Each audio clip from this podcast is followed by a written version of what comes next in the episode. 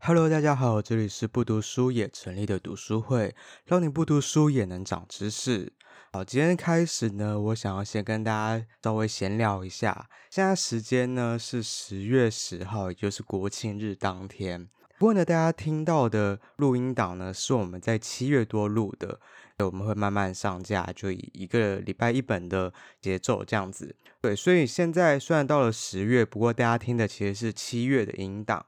好，那为什么会有这个闲聊呢？其实是因为我们在七月的读书会的时候，我们有设定一个主题，主题内容就是我们想要讨论一些有关于疗愈、治愈或是心理、生理这些等等相关的比较比较跟健康有关的一些内容，所以包含前两周的花草茶试点啊。仓鼠累了吗？其实都属于这一个系列的。好，所以接下来我要来介绍今天的这本书了。今天这本书呢是成为一个新人，副标是我们与精神病的距离。大家听到新人，不知道会有什么样的想法？是不是开始脑中就想起了结婚进行曲，看到新郎新娘开始登场啊，那种很美的画面？不过呢，这里的新人其实代表另外一个意思。代表的是什么意思呢？赶快来听我的分享吧！我是 Sean。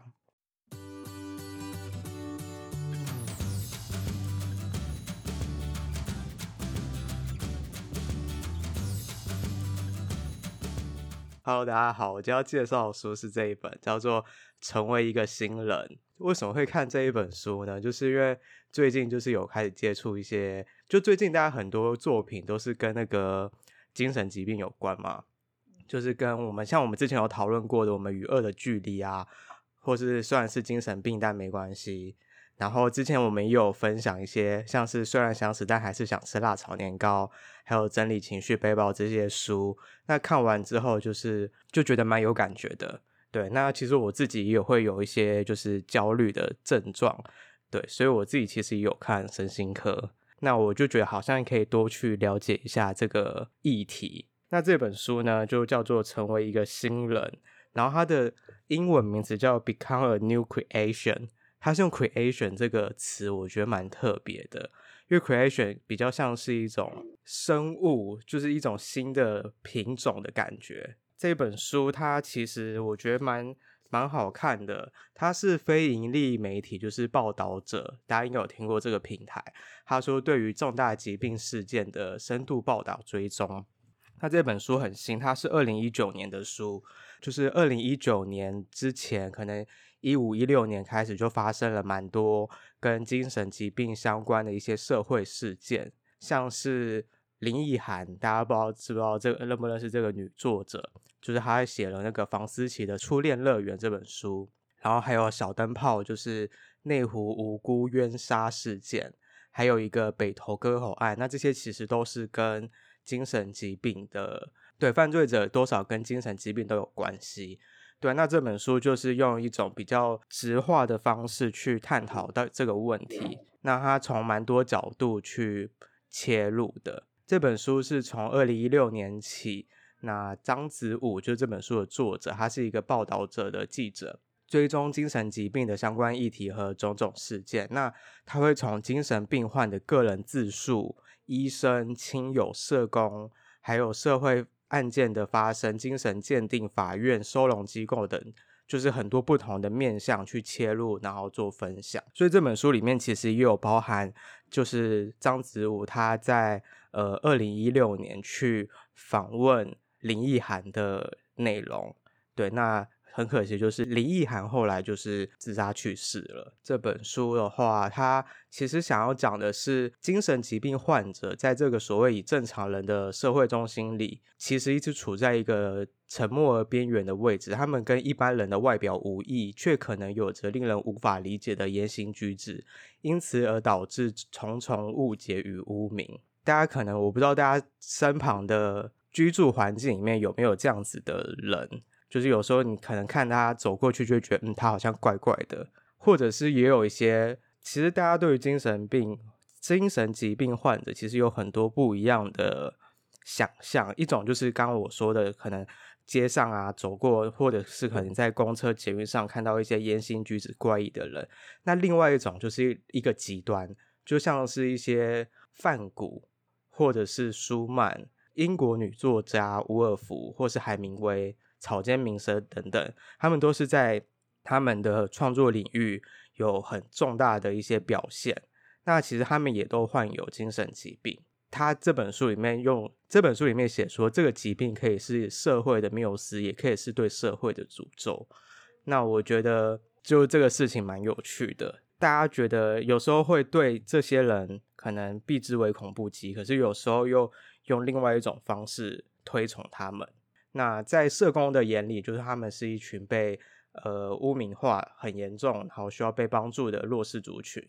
那对家属而言，可能这更是难以承受的重，尤其是如果你家里面是有精神疾病患者，或者是你曾经家里面有人因为自杀而离开，那其实对于你往后的人生，可能都会有一些嗯不一样的影响。对，那大众可能透过主流媒体的建构的印象，则是停留在他可能就是个不定时炸弹，或者是。是不是发生重大社会事件后，他如果有精神疾病这一张证明，他就可以有一个免死金牌？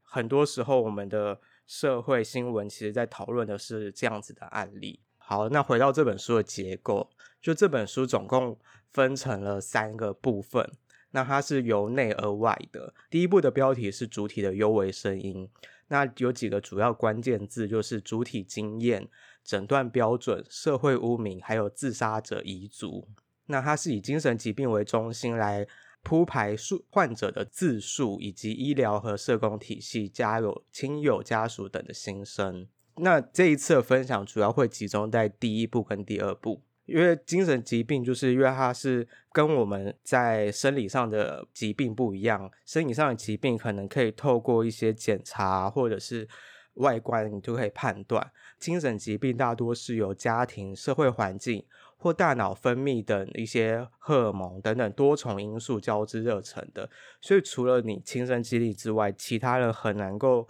很难能够去感同身受，甚至你的感同身受可能也跟就是我的忧郁症跟你的忧郁症可能又不太一样。那台湾人的忧郁症可能跟美国人的忧郁症也不太一样，因为我们有不一样的社会环境，我们有不一样的文化。而且呢，光是疾病的名称就分成不同很多种不同的类型。日常比较常听到，可能像是忧郁症、躁郁症，或是精神分裂症。那这个其实，呃，现在这些名称其实都有被修正，就是要在除名污名化的这个过程，就是被调整。第一个，我先来讲，我觉得比较像这一本书的一个序啦，就是张子武他去访问林奕涵的时候。就林奕涵在他的婚礼上有发布了一个结婚的一个类似誓言什么的，可是他这个誓言跟一般的就是那种结婚致辞非常的不一样。他是写说，如果今天婚礼我可以成为一个新人，我想要成为一个什么样的人？我想要成为一个对他人痛苦有更多想象力的人。我想成为可以让无论有钱或没钱的人都毫无顾忌去看病的那种人。我想要成为可以实质上帮助精神病去污名化的人，这个是林奕含的婚礼致辞。那他在婚礼上，他的确是一个新人，对，就是结婚的人，就是新娘子，对。可是他这边在在讲的新人，就是又成为是这本书的一个标题，成为一个新人，become a new creation。他希望是成为一种新的类似物种或什么的。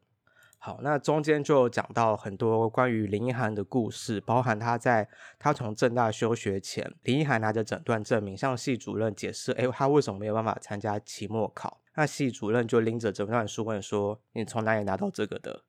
这个就是一个大家对于呃精神疾病或者是呃一种不理解吧，就会认为说你好像是为了逃避什么，然后所以你去拿了一个假的诊断证明书，然后就为了要逃避。这个期末考，那为什么会有这样子的？当然会有种种的台湾的可能文化，或是承袭于一些日本或是美国的文化等等。那接下来就讲到就是诊断这件事情。刚有说到，就是精神疾病的诊断，它不能够从外观或者是从一些扫描啊什么的去。呃，来完成。那这时候，大部分的诊断会依靠一本书，叫做 DSM，它的中文名称叫做《精神疾病诊断与统计手册》。那这本书呢，发行于一九五二年，它叫做 DSM One，中间到现在二零二一年，经过多次删减，它其实已经到了呃 DSM Five，就是第五版。那最一开始呢，只有一百零六种精神疾病。那现在呢，DSM Five 已经超过三百种，而且还在持续的不断的调整里面的内容。像是在一九七三年的时候，就决议将同性恋完全从 DSM 的这本统计手册中移除，或是在呃 DSM-4 的时候排除因为亲人过世的哀痛反应作为忧郁症的诊断。因为一开始认为这是人之常情，但是在 DSM-5 就最新的这一版里面，他也把这个条例排除，认为只要足够严重，都仍应该视为忧郁症处理。那其实 DSM-5 到现在在台湾啦，还是有不断的更新，像是台湾最近开始的就是一个在二零一四年开始的更名运动。它像是之前大家常听到精神分裂症，现在就把它改成思觉失调症。在我们与恶的距离里面有看到，就是这个名称出现。那另外像是躁郁症，就现在也是更正为双极性情感疾患。对，他把躁跟郁这样这样子比较极端的、比较可能带有一点贬义的词，我不确定。或者是什么，就是躁跟郁这两个字拿掉，用双极性。那其实这样也比就比较符合英文它原本的病名叫 bipolar，就是 bi 就是双向的，然后 polar 就是极北极南极那个极 bipolar 这样子的意思。好，那回到 DSM，精神诊断最大的问题在于说，呃，你很难就是在于不稳定，因为它没有一个实体。那像刚刚有说到，你的忧郁症跟我的忧郁症可能不太一样，美国的忧郁症跟台湾的忧郁症也不太一样，所以 DSM 是用一种统计学的方式去取得一致的标准。那也是因为它是用统计学的方式，所以它需要与时俱进的不断的去更新，不断去修改。那回到医疗的部分，就是现在的身心科医生大部分都是以开药给你去回家去吃，让你的心情稳定就好。那为什么会有这样子呢？其实是因为要面对的病患太多了，他没有办法一一诊疗。那除非你自己有一些经济状况比较许可，你可以去找心理咨商师去做更进一步的治疗。那这个心理咨商的费用可能一个小时就要一千到两千，一两千块起跳。不然，对药物的依赖几乎是一种宿命，就表示你可能几乎一辈子都需要持续的服用身心科药物。OK，那这边岔题一下，就是刚刚有说到，是就虽然说就是呃自费的心理咨商可能一个小时要一两千块起跳，可是其实也有很多免费的资源是可以运用的，像是卫生所。或者是如果你在学校的话，其实都有心理咨商、心理辅导这类的机构。对，不过有时候可能在如果你是学生，可能还好，就是学校的心理咨商中心可能还比较好预约。可是如果你要向卫生所预约心理咨商的话，那其实非常难预约，就是僧多粥少的概念。好，那刚讲到就是卫生所其实有提供这样的服务嘛？那其实台湾在自杀防治网的制制度这个部分，其实算是走得很前面。可是制度完善，但是自杀关怀员下面会简称自关员哦，就是他的能力严重不足。先讲一下为什么会有这个严重不足哦。我个人认为，其实最主要的原因就是因为平均薪资很低，他十年来的平均薪资停留在三万出头，那具体的数字呢是三万三千九百零八元。这个对于一个刚出社会的新鲜人可能会觉得还不错，可是他并没有一个往上的空间，因为他是一年一聘的，所以他既没有年资的呃累积，他也没有就是呃社会福利呀、或者是专业成长空间有限这样子。等等的成长，所以他的薪资就永远就会停在三三九零八这个数字。你一刚出社会可能还好，可是当你出社会五年、十年之后，你就会觉得这样子的薪资其实很难去对应到你的生活品质。好，那来讲一下，呃，自关员就是自杀关怀访视员他们的工作内容。好了，只要你是自杀未遂的话，或者是你因为一些生理健康疾病关系的话，他们就会。在各呃卫生所就会把你列入就这个自杀防治网的里面。那自官员呢，他们的任务呢，就是要去关怀这些自杀未遂的人，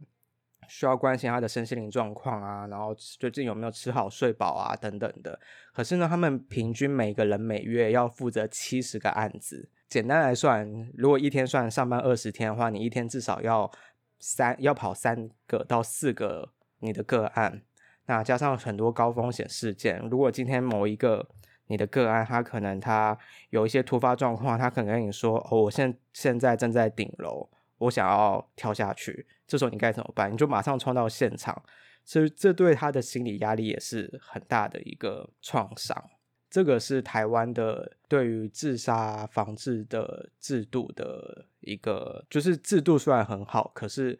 人力严重不足的地方。就是这本书，它从很多不同的角度去切入精神疾病这一块。那它里面呢，就是这个作者张子武，他也有去访问了一些自杀者的遗族。自杀者遗族就是你的亲人或你的朋友。因为自杀而离开，那你就是遗留下来的那个人。这这本书里面有讲到一个个案，叫做游鹤凯。他的爸爸呢，他在他小时候就因为自杀离开了，所以呢，他就在他长大之后，他就去他就去读就是相关的科系。然后呢，他决定用论文来记录这一件事情。那里面提到一句话，我觉得蛮可以供大家去思考的。他写说。呃，自杀这件事情，如果你体贴了生者，就是还存活下来的人，那你是不是就等于说，似乎就在批判死者的作为？好，那如果你包容了死者，是不是就背弃了生者的哀慟？这句话就写得蛮蛮两两面都有，就是生者留下来的意义，或者是死者他的作为，到底是该怎么去拿捏？我们在如果我们是。这样子的主选的话，我们要用什么样的方式去思考？那像是马杰医院的自杀防治中心的主任也说，他杀的话，我们可以去怪凶手；那自杀的人，我们是要去怪死者吗？还是要怪自己？因为尤其对于自杀者遗族来说，我们常常会在想说，是不是我们对他的关心不够，或者是是不是我们少做了什么？会不会是在意外发生前？我说的哪一句话，做的哪一个举动，导致他有这样子的行为？那这也是自关员他们很痛苦的地方，因为刚刚说到的家属朋友，这个我们称为自杀者遗族。那像是自关员或社关员，社关员是社会关怀员，他们一直在照看的个案，如果哪一天这个个案自杀离开了，那对于自关员而言，他们就会想说，他们是不是少做了什么？药物是不是给的不够？关怀不够等等。所以对于自官员而言，这其实也是他们也是属于一种这个事件的一种被伤害的人。那刚刚说到自官员的人力严重不足，因为台湾全台只有一百二十六名的人力，然后要照顾这么多人。好，然后另外一个就是自官员的，他们承受一个很大的压力，在于说。他们的时间严重不够。当你要去关怀你的个案的时候，如果你的个案自杀了，呃，你要去关怀你个案的家属的时候，他的家人可能两个小时前才掉下，才跳楼，那你要打电话去跟他说什么？或者是当人家正准办完告别式，然后要准备白日的时候，可是他们的三个月的结案时间却到了，那这个时候又该怎么办？这个是自关员他们所面对到的问题。对，就是他们有时间的上的，因为这毕竟是一个工作。那长官可能很多时候要求的就是绩效、KPI、结案报告，所以就会回到说，变成到底这件事情到底该要用什么样的方式去取得一个平衡。这是这本书大概第一步在讲的几个内容。对，好，那接下来到第二步。第二步呢是理解之，因为刚第一步主要是从。呃，精神病患他作为一个主体去讨论，那到第二步呢，就是从他人的角度去切入，所以他称之为理解之艰难。那他这边提到几个关键字呢，就是受害者与加害者、司法精神鉴定，还有社区精神病患。那他一开始就提到说，在就是小灯泡的案件，还有一个台中立志牙医诊所刺杀案等等的，就是你会去呃探问这些社会位置和生命经验悬殊的人，当他们被难以理解的惨剧所联系。那我们又该如何近距离的直面艰难的生命课题？这边第二部的一开始就在讲的是小灯泡的事件。那那个时候事件发生，应该大家都有看到社会新闻不断的反复播放，然后从一开始的事件发生，然后到后面的后续加害者就是王景玉，他后面的判刑的一些那个过程流程什么都会有去。去报道。那在这个呃小灯泡事件呢，其实他的爸爸就有发，在有一个开庭前就有发一个声明，我觉得也是蛮发人省思的。好，稍微念一下，他说：“但是在无尽的悲愤下，总有个问题会浮现。我忍不住想问，究竟该为悲剧负责任的，除了凶手，难道他的父母至亲难道没有责任吗？每一个社会化的环节，包括凶手的友人。”邻居、学校师生、职场长官、同事，乃至于社会机制，难道都没有责任？那司法在消除凶手之前，应该先问整个社会，然后在他坠落杀人之前没有接住他。他期望能够就是在期待在审理的过程中，能够不寻旧例，不落俗套，并且经由剖绘犯犯嫌的生命史，试图了解在他生命中每一个段落。如果在这个社会安全网中的某一个环节，包括家庭教育、社工、卫服、警卫等，能够再伸长一点接住他，让他能够从冷漠、霸凌、孤立、失业、毒品的回圈跳脱，摆脱冷漠，求助专家，建立绵密的社会支持网，也许就有机会减少反社会人格者的滋生。这个是他爸爸的听写声明，他其实是有点回应到前面说的自杀防治网。那其实大家对于这一块。就是我自己会觉得说，好像可以在这一方面多做一些什么。好，那大家知道说，呃，小灯泡的妈妈，她后来有去参选，就是议员王婉瑜，对，她是时代力量的，呃，立委，立委，对，更正，就是小灯泡的妈妈，就是有后来有去参选立委，那她是时代力量的立委，然后她那时候是就是第三个排上的立委。就是他们那个时候是那叫什么？那机制叫什么？就是对，不分区立委，谢谢谢谢沙里，对，就不分区立委，他是排第三个上去的。那他就在致力于在司法改革这一块，因为他认为司法这一块，他其实有很多可以修正的地方，像是大家一直在专注在这个事件发生，小灯泡事件发生之后，大家一直在想要知道说。到底法官会怎么判王景玉这个案子？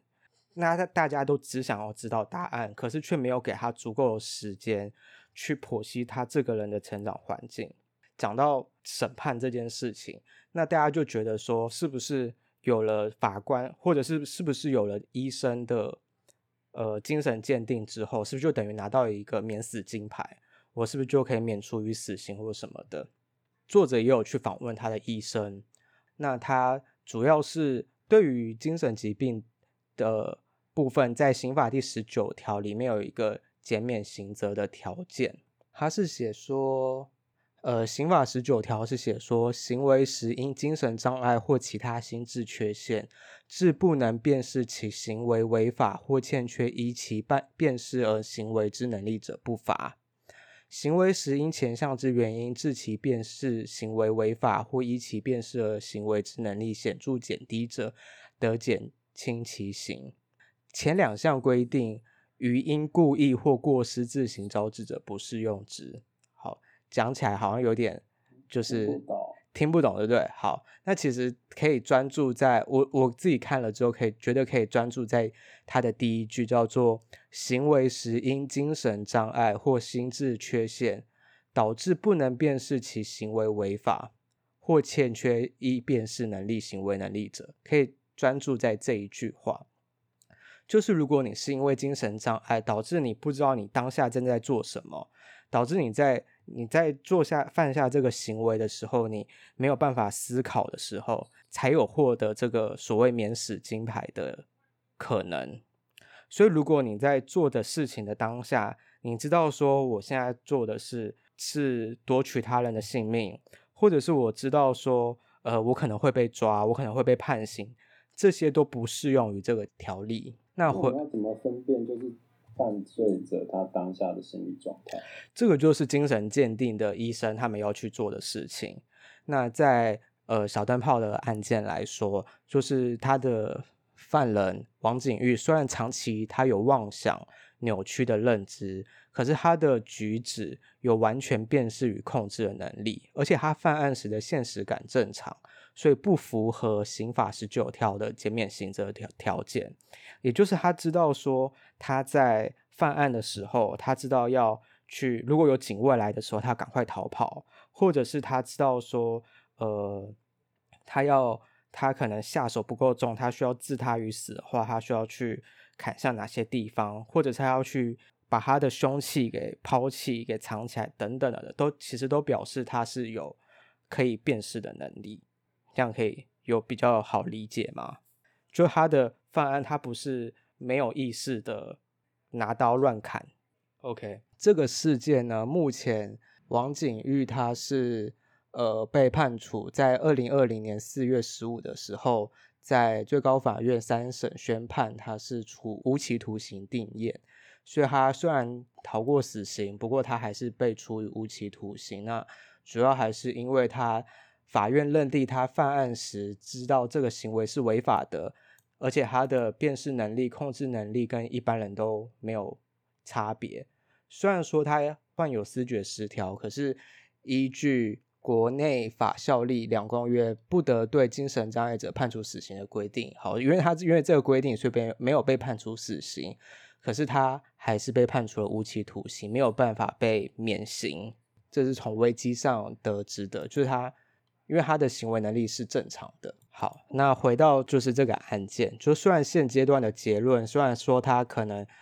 可以从，就是他现在躲避了死刑。可是他还是有无期徒刑。可是，在当时的媒体，其实常常是用很耸动的标题，加上把精神鉴定跟脱罪、免死金牌这些字句给连接在一起，所以我们一般民众跟司法的距离，其实好像就越来越远。我们就从媒体这边得到的，就是哦，他就是想要躲逃避死刑，他就是想要逃避刑责。所以这是等于是加深了受害者跟加害者之间的仇恨与对立。那所以王婉瑜他现在就是在致力于就是司法改革这一块。刚刚在讨论到的，就是说，那我们要怎么去辨别说，就是精神鉴定这个，我们要怎么去认定他是可以有行为能力还是没有行为能力？那这就要靠专业的医生、精神科、身心科医师来鉴定。可是这边又有一个问题在于说，大部分的精神鉴定一天之内就要出来报告。加害者跟医生接触的时间可能只有几十分钟，医生要怎么在一天之内去剖析他的生命历程？如果不这么做，那他要怎么去思考社会结构的问题？又怎么去谈起预防跟改善？这是这本书里面提到的一个问题点，就是他觉得这样子的时间明显是不足以去做一个完整的精神鉴定的。接下来最后想要提一个叫做旋转门效应。这个旋转门效应提到的是精神疾病的患者，他在短时间内反复进出医院的一个行为，因为他他在住院的时候很稳定，可是住院之后，因为各种外在的因素，可能因为家庭啊，或是社会文化等等，工作职场等等的压力，导致他可能又发病了，他他可能又会想要自杀，或者是他可能想要做一些自伤或是伤人的行为。那相对来说，他在住院的时候什么都不用烦恼，不用烦恼吃，不用烦恼住，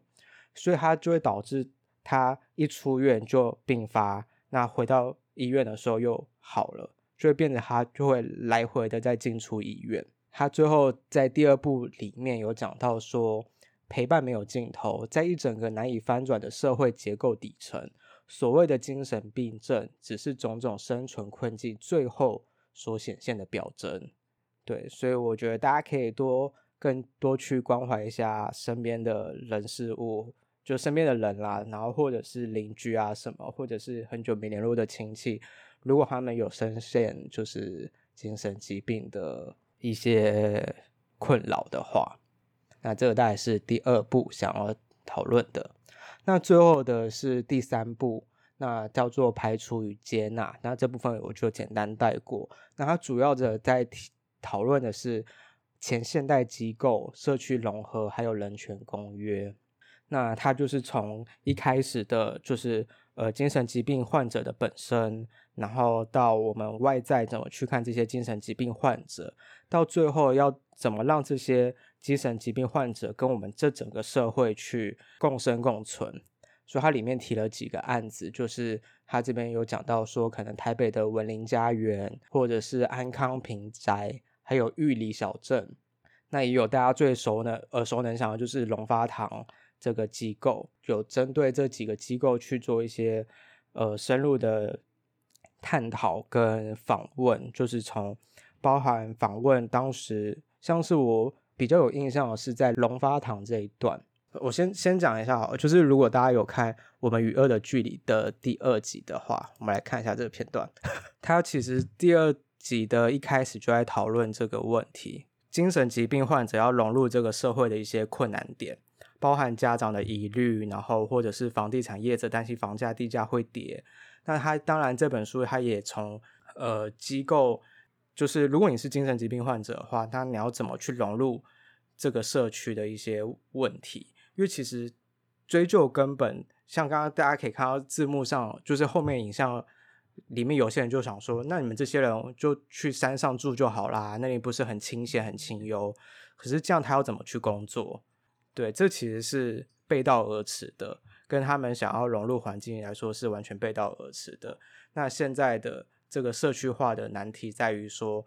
大家会认为它是一个灵璧设施。就是如果有在买房子的，可能就会想要避免家里有这些机构存在。目前表现就是在这个社区融合表现比较好是花莲玉里这个地方，玉里小镇，它其实算是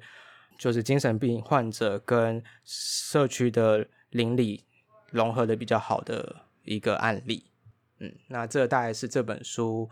想要讲的，那我觉得当然这本书可能还是有一些他主观的观点，不过他算是蛮完整的，从呃各个不同的角色去切入来讨论这一个，就来讨论精神疾病的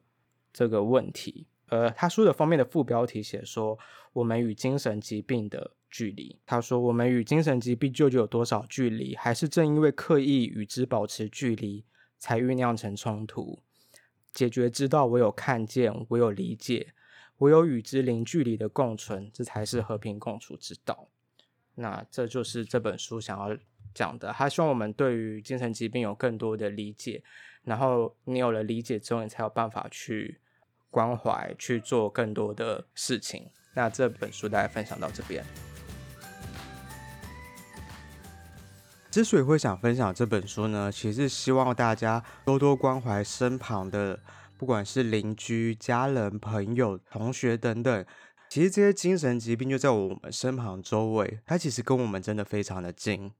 有些人他没有外显出来，但其实他心里非常的焦虑、焦躁不安，只是他隐藏的很好，没有让你知道。但是他心里的压力，可能也是你无法理解的。那这本书呢，我觉得它从很多种不同的角度切入，我觉得可以建立一个比较完整的概念。好啦，那最后一样，我们在 Instagram、Facebook、YouTube、Medium 都有我们的平台，只要搜寻“不读书也成瘾的读书会”就可以找到我们了。也欢迎大家推荐分享给更多身旁的好朋友，你们的支持是我们前进的最大动力。我们也会继续分享更多好书给大家。那我们下次见喽，拜拜。